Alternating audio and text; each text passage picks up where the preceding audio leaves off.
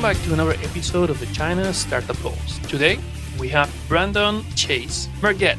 He's founder of Shanghai Mindfulness, a community of more than 4,000 practitioners about mindfulness, and he's also the Shanghai head division of Potential Project, an organization that delivers corporate based mindfulness training for Fortune 500 companies. Brandon, welcome to the program. Thanks for having me. Brandon started to get involved into mindfulness 11 years ago when he was in college. And he started to play with some of these initial apps that were trying to help with meditation. But he was looking for more. He was looking for a more scientific driven approach to energize the mind. And uh, after this journey, five, six years ago, he moved to China. He moved to Shanghai, to Hangzhou, actually, looking for philosophy. But he had a little bit of this disappointment with what he found in Hangzhou. So he really decided to go deep into China and he went to the mountains in Yunnan when he exercised and he improved his practice. And uh, after a few years there, he also launched a blog that was basically allowed him to like live in uh, in Yunnan with the with the revenue he was generating with this blog. But then he moved to Shanghai, and in Shanghai, well, let's say that things are slightly more expensive. So he was needed to look for a little bit more things, and people was asking him. People was looking for mindfulness so after he trained more than a thousand people in mindfulness meditation skills, he realized he was into something. And that's what he started to look for a way to do things at a scale. He started, that's when he started Shanghai Mindfulness and when he get in contact with Potential Project. Well, that we're talking here today. So Brandon, what is mindfulness meditation? It's a great question. Thank you for the lovely intro. I would say mindfulness meditation, to keep it very simple, is to the specific practice of mindfulness meditation is to watch one's breath, primarily the breath, non judgmentally, not changing it, manipulating it. And when you feel that you're lost in thought, become aware of that and then bring your attention back to the fact that you're breathing. Basic mindfulness meditation, or in the corporate context, we call it basic mindfulness training, is attention training and becoming aware of what's on your mind as your attention affects everything. There are various forms of mindfulness meditation, but for simplicity's sake, we'll just say it's resting your attention on the breath. So, why do you think there's so much interest in a city like Shanghai in mindfulness training? Right. So, Shanghai is one of the largest cities in the world, and it's a very stressful place. There's pressure always on, information overload, distractions are everywhere.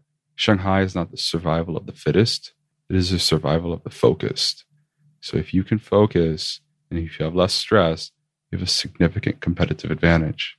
So you work with a lot of Fortune 500 in your in your practice with potential project, mm-hmm. but you also have a lot of work with entrepreneurs. So when entrepreneurs approach to you, why do they approach you? Depends on the type of entrepreneurs. If it's a I'd say as a whole, Chinese and foreign entrepreneurs primarily they're reaching out for the benefits of focus and mental resilience.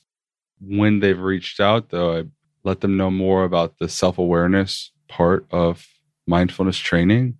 And this is incredibly important as an entrepreneur to know what we're good at, what we're bad at, where we want to go in the future, and also to know why in the world we're doing this. Because at the end of the day, when it's 2 a.m. and you're tired you've lost faith and you're running basically on empty, what keeps you going is passion, purpose. And that is a direct result of a deep knowing of why we're doing this and self awareness. So I'd say that that's the main quality that entrepreneurs can reap from mindfulness meditation. In addition to that, is focus, mental resilience. So, how does mindfulness training look like for an entrepreneur? It's very simple. I mean, I, I could go into a long explanation, but stopping once a day and just watching your mind, easier if you stop and sit down. Even easier if you stop, sit down, and watch your breathing. Even easier if you sit, stop, sit down, watch your breathing, close your eyes. Even easier if you stop once a day, sit down, close your eyes, watch your breath, and count each breath upon each exhalation. But it's just slowing down. If you look at the fastest land animal in the world, the cheetah, 90% of the time, this thing is not moving all too much. But when it takes, when it's ready to take off, it goes really fast from just very, very quiet place. So it's very important to be able to speed up by slowing down. So, what are the situations where entrepreneurs reach out to you and they come asking for help? What is exactly where the situations they are and what are the expectations that they have? Typically, they'll come seeking mindfulness training for the mental resilience aspect of it, your ability to bounce back from stress, the focus aspect of it. Uh, a lot of small teams, they're coming because the leaders, they've already started mindfulness training and they, they want their teams to pick up these traits. So they're coming in and I'm working with their people. And it's typically it's about conserving one's energy levels and understanding oneself on a deeper level because entrepreneurship is it's it's all in you know it's it's you typically never get a break and this can be quite mentally exhausting and when you're doing mindfulness meditation say twice a day for 10 20 minutes a day first you're what the science is showing is that you're getting actually more rest than from sleep i'm not just not saying you shouldn't sleep guys keep sleeping but this is really conserving a lot of energy. It's, it's compelling science behind it. And also the focus aspect of it. Because when you look at nature focus, it all starts with our attention. And our attention affects our choices. And our choices affect our actions. And our actions affect our results. So, in fact, there's a direct correlation with high attention spans and high results. So, this is very interesting to a lot of entrepreneurs and many, many, many, especially in the West, practicing mindfulness to keep themselves focused on what's important and to keep themselves from burning out. So in Silicon Valley is now becoming like a must. Every single successful entrepreneur always talks about how mindfulness is uh, basically a cornerstone yeah. of, uh, of what they've managed to achieve and how they try to bring that to, to their teams and they try to expand it. How do you see that adoption in China? it's not a matter of i always say it's not a matter of if it's a matter of when i mean people are going to pick up on it because the science is compelling in china china has gone through a lot of changes recently past 100 years nowadays for chinese entrepreneurs it's just about money and this is a huge fallacy that if you're under the illusion that if you make money and that in 20 30 years is going to make you happy and you look into your little money bag at the end of the day and happiness isn't in your money bag, well, you just fall into the biggest trap there ever is. So, cultivating self awareness on a regular basis is critical. And watching oneself every single day, it's just a matter of time. More and more people are starting to look within themselves and realize what is perhaps missing. Now, the Chinese, they're, they're, a little different because they don't typically go to psychologists or therapists. And they think that if they're going somewhere, this is admitting there's some sort of problem with them. like they're crazy, right? And this is one of the reasons that we frame our services in performance enhancement, effectively sugarcoating the pill. We know you're great. In fact, you're perfect, Oscar. We're just going to make you better.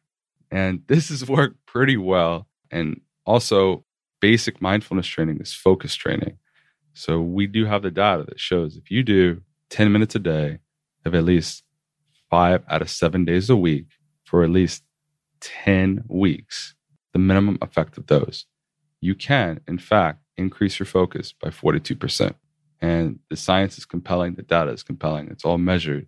So Chinese people are very, very interested in this. However, it's important that this is taught in a secular manner and in a professional way. And this is one of the movements that we're very much so focused on and helping people with and teaching other teachers, trainers, coaches to cultivate that the most professional way possible to deliver these services. This already exists in the United States. Uh, here in China, though, this is quite important. 996 is the mantra of the working rules in, in China. You have people working 9 a.m. to 9 p.m six days a week. That's the that's the mantra of entrepreneurship and the typical schedule of uh, that workers have in technology companies. And on the same side, you have some of the large companies, uh, some of the large internet companies like Alibaba and Tencent that are currently working on the on the adoption of, uh, of mindfulness with their own mindfulness training, with the, with their own mindfulness uh, rooms, and uh, even like considering that as something that they need to include in the redesign of the new headquarters. How do you see this adoption? I mean, you mentioned that you have sometimes to sugarcoat a little bit the program and, and camouflage it in a in a way. But how do you see this clash of the constant work and very intensive and the work for efficiency? First, I, I don't see any direct correlation with time input and output. Two rules I would like to just mention that I teach my clients and our, our community. One is Parkinson's law and the Pareto principle. You familiar? But you can explain to the audience. Sure, I will. Guys, girls, beautiful people out there. Parkinson's law is very simple. Time allotted to a task, the complexity of the task expands. In other words, if I give you a month to make a book report, you're going to procrastinate the entire time up until like the last couple days. But if I give you a day to do a book report, you must focus on the key critical tasks that yield the highest results. Now, going into Pareto's principle, it is effectively the 80 20 principle. So, what are the key multiplier effects? What 20% will give you an 80% output? And this is very important to become aware of. And in order to become aware of that, we must cultivate mindfulness. Are you focusing on the key task that will yield the highest output? Mindfulness, I don't even like the word I don't even like the word mindfulness. To be honest with you, I prefer contemplation. I mean, all we're talking about here is stopping once a day and watching your mind. I could care less if you're just writing. You stop once a day, sit down, write what's on your mind for five to 10 minutes. Or you stop once a day and you have a performance coach or a mindfulness coach and you're just explaining what's on your head just to get it out of your head and look at it from different perspectives is incredibly important. Now, mindfulness meditation happens to have a significant amount of scientific data showing that this actually changes the physical structure of the brain. And this is one of the reasons why all of these companies are picking this up is because of the science behind it. And it just makes sense. Stop, chill out, watch your mind. This culture of working, is it 966 you 996. mentioned 996 you mentioned i think it's fantastic that they're having meditation rooms or mindfulness rooms i'm curious as to how much those rooms are utilized i think that now in 2018 mindfulness meditation is on the up and up it's going to be huge in the next five years it's, it's just going to be a new thing that you do quite similar to the yoga industry if you look five years ago in china in shanghai I think there was like 200 to 500 yoga studios. Don't quote me on this, but approximately it's 200 yoga studios in the in the middle of Shanghai. Okay, now in 2018, there's about a thousand or more just in the middle of Shanghai. So you can see this movement, and all of these people they are practicing some form of meditation at the end of their yoga practice. So it's just a matter of time, and when this becomes more popular, more people start adopting this, and mindfulness is really, it's not looked at as therapy, it's looked at as some sort of tool or skill to, to train. Just like you're going to the physical gym, this is going every day to the mental gym. And I'm really happy to see these companies start taking this up. They're starting to become a bit more compassionate on their people. And this is great leadership, selflessness, compassion, and mindfulness. So you mentioned that some of these organizations have somebody that all is already practicing and then is looking for a way to scale down and, and bring that to the whole organization so everybody can benefit from this mental exercise. So who are these pioneers? Who are these early adopters that are trying to bring mindfulness to the organizations? Who are the people that are actually bringing it to organizations?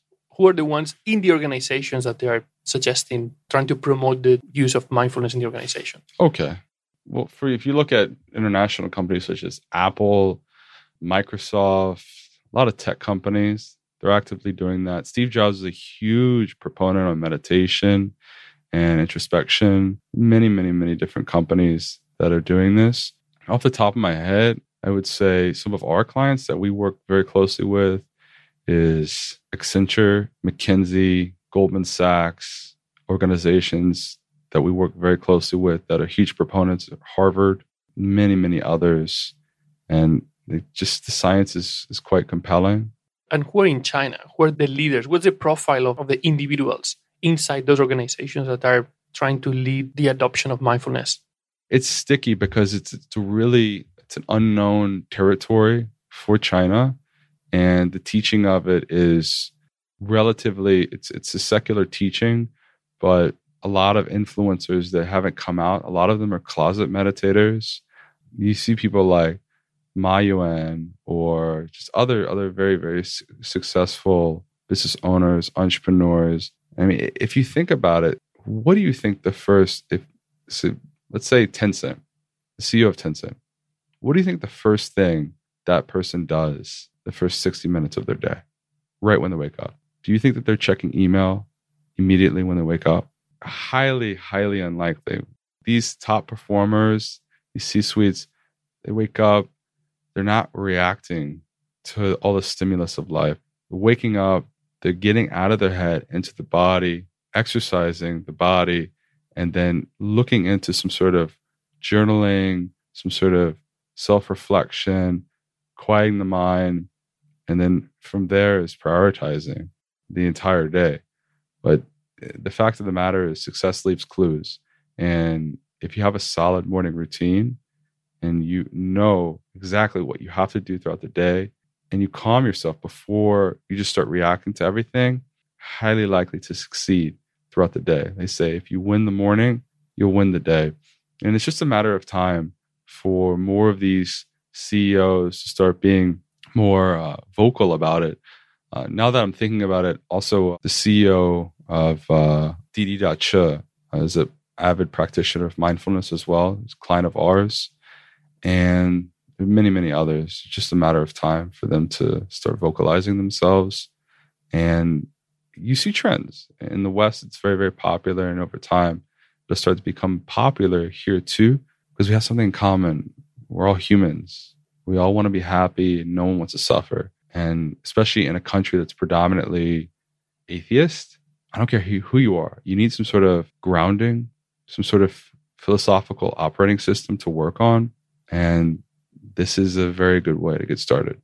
So Didi is obviously, I mean, it's largest private company in China right now, yeah. and one of the fastest growing uh, growing startups, going through lots of cycles, the acquisition of Uber, acquisition lots of uh, of small competitors, getting now into a lot of new new industries, and and also facing competition from other big giants.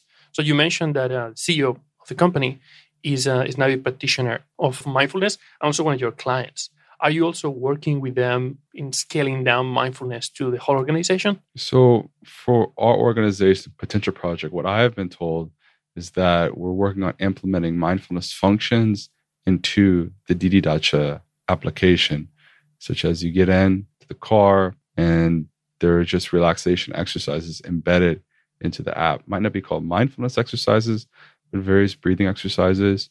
And Chinese people are easily to adopt these things. And a perfect example is of Spring Airlines. Uh, for those who aren't familiar, it's uh, somewhat of a budget airline.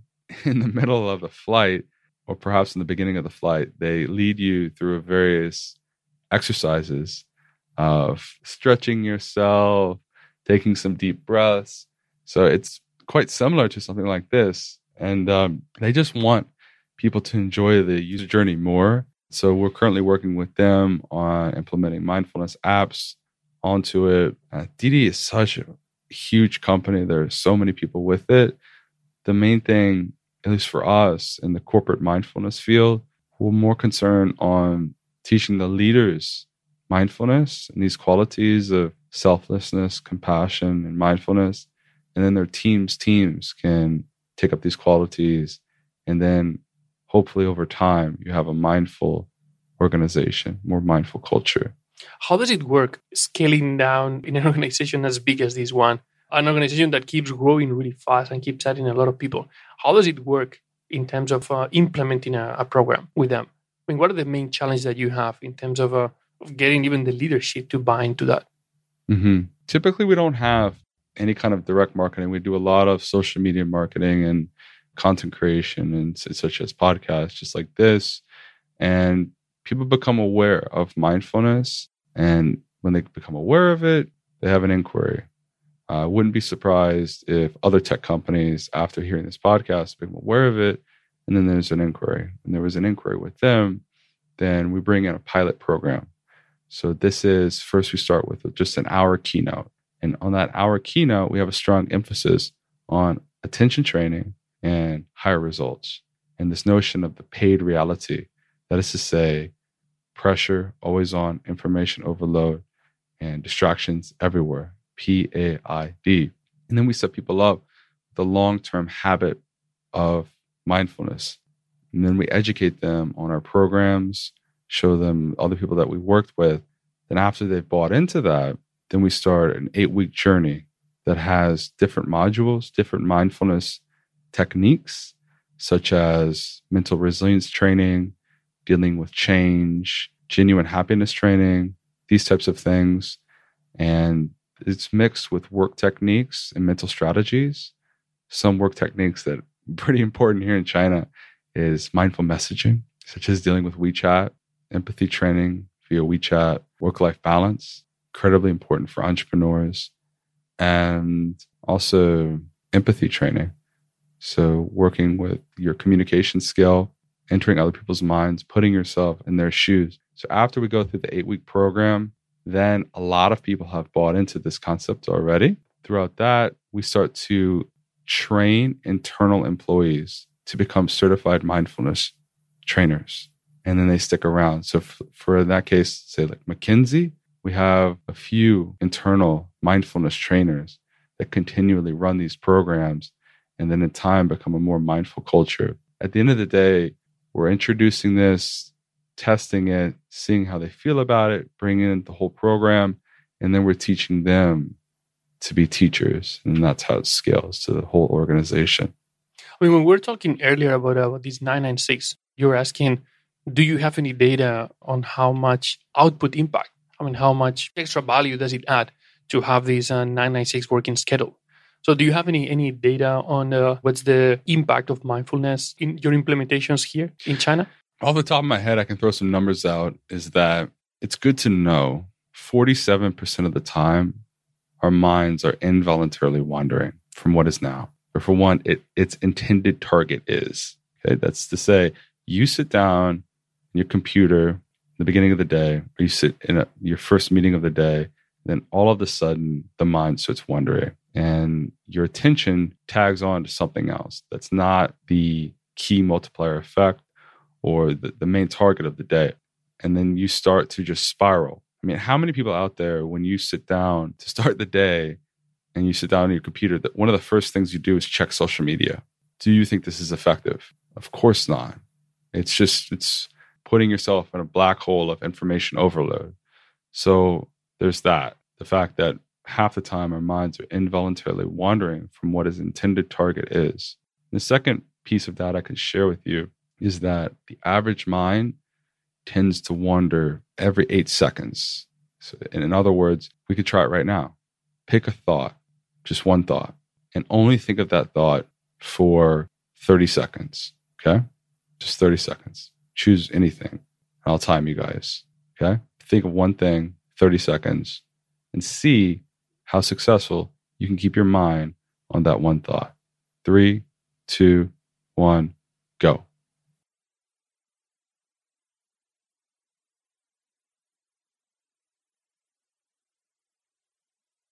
One thought. Notice each moment the mind wanders.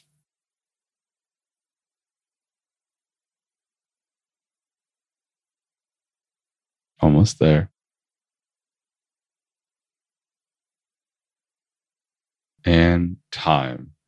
So, just the listeners out there, when you just chose one thought, how many people actually succeeded to think of one thing? Most of them, after eight seconds, the mind just it went involuntarily. So, this is very, very important to know that the mind is consistently wandering And if you are able to fine tune your focus to those critical tasks, those multiplier effects, pretty sure it's not necessary to be in the office for 10 hours. Work life balance is so incredibly important. And getting seven to eight hours of sleep, I'm not talking about just sleep, I'm talking about like deep rest. This has a direct correlation with your energy levels, which has a direct correlation with your performance the next day. So if you're neglecting your sleep, you're neglecting your performance. You have to look like sleep as a training as well. This is incredibly important to have a very, very balanced life. So you have a very effective mind. Well, Brandon, thank you very much for sharing today. If anybody wants to learn more about um, Shanghai mindfulness, if they want to deploy mindfulness training in their organizations, how, how can they reach out to you? Sure. They can reach out by going to shanghaimindfulness.com. If you're in China, you could just search on WeChat Shanghai Mindfulness, no space. That would be our official WeChat account. And if you are a big company out there looking for training, you can search me up personally or you can look up potentialproject.com.cn. Thank you very much, Brandon. It's my pleasure. Take care. Hey everyone, I just want to take a quick moment to thank our sponsor, China Accelerator. They are a accelerator based in Shanghai, bringing international ideas into China and Chinese ideas international. They're number one in what they do. They're a three month program and they help build your idea and make it amazing and successful. You can find out more at www.chinaaccelerator.com. People Squared is the original co working space in China. It's your home for startups, no matter what you're working on. Small team or large, it has all the resources, the environment, the culture, everything that you need to take your idea and make it successful. Founded by Bob Jung, an entrepreneur himself who really understands what startups need, it's a great place to bring your team and find success. You can find out more at people-squared.com.